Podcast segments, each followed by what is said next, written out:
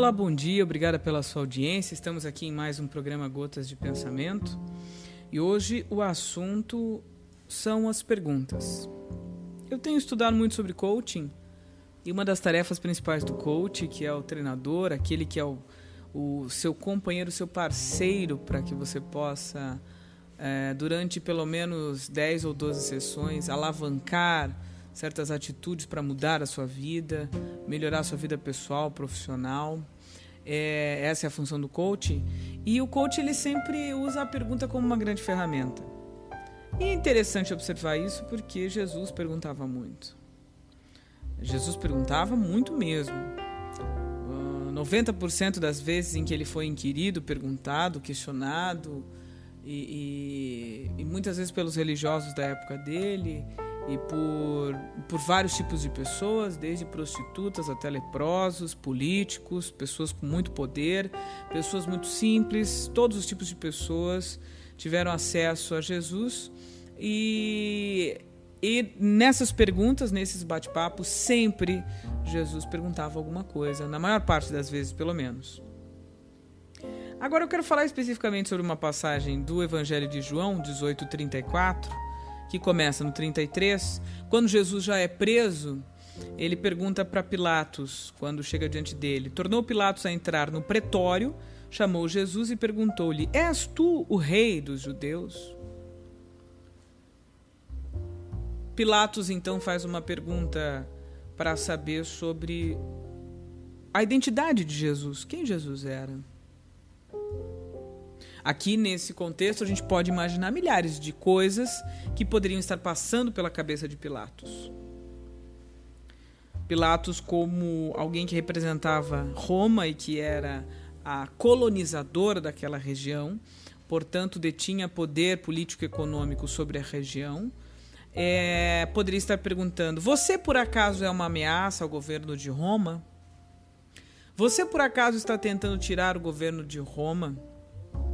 Porque o que, que os judeus fizeram, o que, que os hebreus fizeram quando perceberam que Jesus era uma ameaça à sua sistemática religiosa, assim como hoje muitos líderes religiosos também é, crucificam, matam, amordaçam e silenciam pessoas que oferecem algum tipo de, de risco à sua atuação religiosa e maligna. Uh, da mesma maneira, calaram e mataram a Jesus naquela época, e os judeus, dentro da sua religião, como Jesus libertava as pessoas da religiosidade, dizia que o templo não era um lugar onde Deus se manifestava, mas dentro das pessoas, e desmontou muitos conceitos da religião judaica e da lei mosaica, reeditando e mostrando que o amor é a principal via, as pessoas começaram a odiá-lo intensamente e, de alguma forma, tinham que silenciá-lo e matá-lo.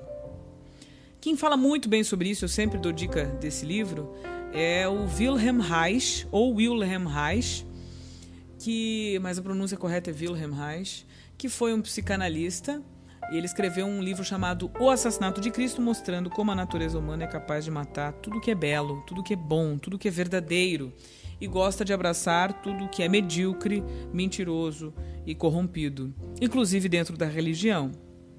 Agora, voltando à pergunta que Pilatos faz para Jesus, ele poderia estar perguntando: se tu és o rei dos judeus, tu estás aqui para me atrapalhar, atrapalhar a Roma, o que tu estás fazendo? Porque os judeus colocaram exatamente essa situação. Como eles não conseguiam pegar Jesus em nenhuma situação, eles foram pela via do poder. Eles quiseram dar um cheque em Jesus, colocando Jesus é, de alguma forma, tentando colocar a Jesus como governo. É, contra o governo de Roma, dizendo que ele era um agitador político. E na verdade, Jesus não era isso. E nós vamos ver isso adiante aqui nessa passagem de João, capítulo 18. Então Pilatos pergunta: Tu és o rei dos judeus? Jesus responde com outra pergunta. Por isso que eu digo: as perguntas de Jesus são profundas, inquiridoras, e a pergunta tem uma função absoluta em nossa vida. É ela que determina o nosso autoconhecimento. Por isso Jesus perguntava muito. O maior papel da espiritualidade e de qualquer líder ou guru espiritual, não que Jesus fosse um líder ou um guru espiritual, ele é muito mais do que isso, Mas o papel de qualquer pessoa que caminhe com você, seja um coach, seja um diretor de empresa, seja um colega, um amigo, o seu cônjuge, não importa quem seja, o maior papel da pergunta é este: é fazer com que a gente se conheça e se conhecendo nós nos tornamos melhores. E, no, e nos tornando melhores, nós somos melhores no trabalho, nos relacionamentos, na vida e somos mais felizes. Essa é a função do coaching. É por isso que tem alguns livros que têm esse título, né? Jesus Coach, né? Ou seja, ele foi o maior coach que existiu. E é claro que ele é bem mais do que apenas um coach, mas ele devolve a pergunta de Pilatos com uma outra pergunta. Ô Pilatos, vem de ti mesmo esta pergunta ou te disseram isso a meu respeito? Outras pessoas te disseram isso a meu respeito? Então é interessante que Jesus, talvez nessa fala, estivesse questionando a inteligência, a percepção, o conhecimento e a profundidade de Pilatos. Ou seja, a pergunta talvez Jesus fosse: Pilatos, você está sendo movido e você está sendo influenciado pelas pessoas a pensar isto ou isso vem da sua própria cabeça? Você tem autonomia você tem discernimento, sabedoria, conhecimento histórico, contextual para me perguntar isso? Ou você está me perguntando como uma Maria vai com as outras para apenas fazer a linha de a voz do povo é a voz de Deus, quando na verdade a voz do povo não é a voz de Deus, porque o povo pediu para soltar o assassino e matar Jesus. Por isso eu acho muito interessante, interessante a fala do filósofo Luiz Felipe Pondé no seu livro Guia Politicamente Incorreto da Filosofia, onde ele faz uma crítica aos idiotas e fala que a massa tem um crônico problema de desinformação e ela acaba realmente seguindo como uma boiada. Todo tipo de tirania e líderes loucos, corruptos e idiotas. E a gente precisa realmente, como sociedade, despertar desse sono profundo, que é o que o hinduísmo chama de estado maia, estado de inconsciência, de idiotice. E a gente precisa despertar disso e passarmos a ser nós devemos ser protagonistas da nossa vida e não espectadores. Nós não devemos mais ser idiotas, inconscientes a respeito de nós e do outro. Precisamos despertar para o autoconhecimento, para o conhecimento intelectual. Precisamos ler, estudar e evoluir como seres humanos espiritualmente para que a gente tenha uma sociedade mais saudável, mais coerente e que pare de ficar o tempo todo soltando os barrabás e crucificando os Jesuses que andam por aí. Essa é uma reflexão profunda. Claro que será difícil você encontrá-la na maior parte das igrejas, até porque, infelizmente, os líderes religiosos não receberam tamanha formação para falar sobre isso e também não buscam porque são acomodados e muitos deles são estimulados sim pelo dinheiro e apenas o dinheiro, o que é lamentável. Mas muitos já estão se libertando desse padrão e graças a Deus nós estamos enxergando uma luz no fim do túnel. E Jesus pergunta novamente a Pilatos, repetindo a pergunta: Vem de ti mesmo esta pergunta, ou tu disseram outros a meu respeito? Ou seja, os outros te disseram isso, isso é um pensamento que vem dos outros ou é teu? E replicou Pilatos: Porventura sou judeu? A tua própria gente e os principais sacerdotes é que te entregaram a mim. O que fizeste? Então Pilatos, como não consegue talvez se posicionar como alguém de postura ou de opinião própria, porque ele talvez não sabia o que fazer, não tinha discernimento sobre aquela situação. Ele disse, ele usou, ele recorreu à fala do povo ele terceirizou a responsabilidade e a culpa, como muitos de nós fazemos, como Adão e Eva fizeram e todo mundo faz até hoje. Ele terceirizou e disse: Olha, os outros é que estão falando de ti aí, estão te entregando, o povo está te entregando. E Jesus responde algo fantástico para ele: O meu reino não é deste mundo. Se o meu reino fosse deste mundo, os meus ministros se empenhariam por mim, para que não fosse eu entregue aos judeus.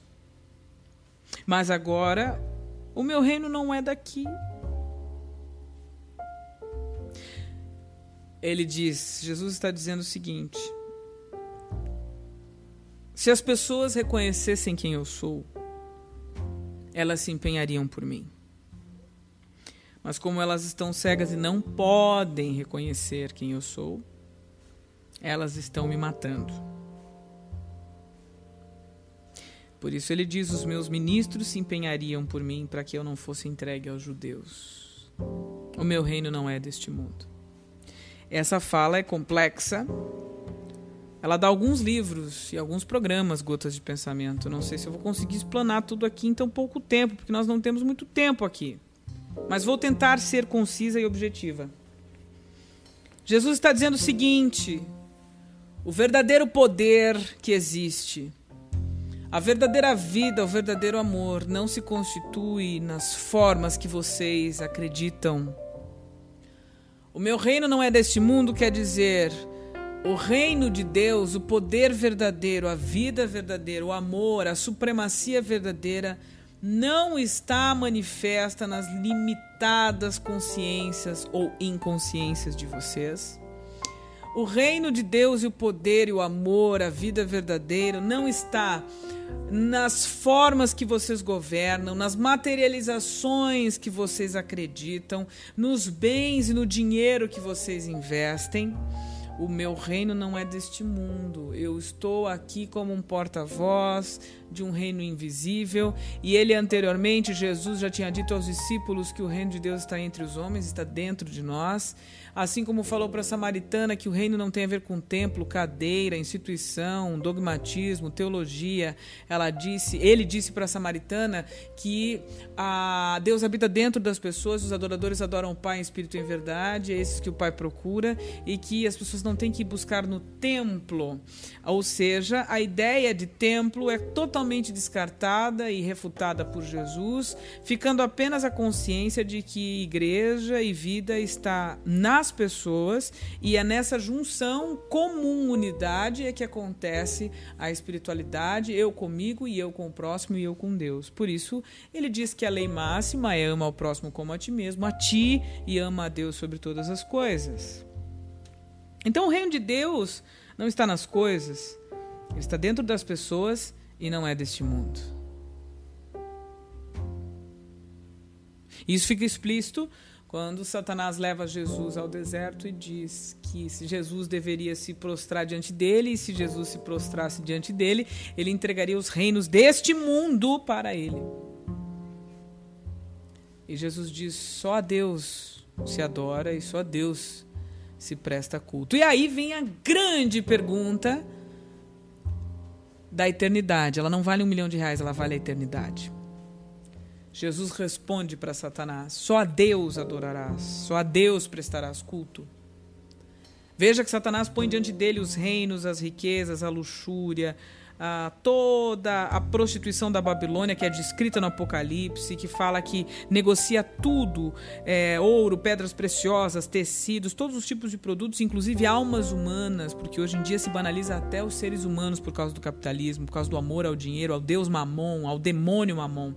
Então veja que Jesus responde para Satanás o seguinte: só Deus adorarás e prestarás culto. E aí vem a grande pergunta, como eu disse, que vale a nossa eternidade: qual é o seu Deus?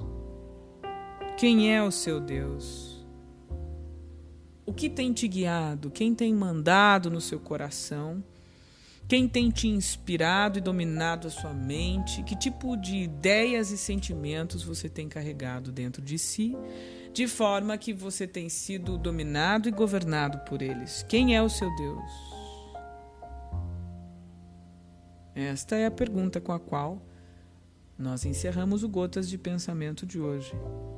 Que Deus te abençoe e que você possa realmente saber quem Ele é, partindo do pressuposto de que Ele é amor.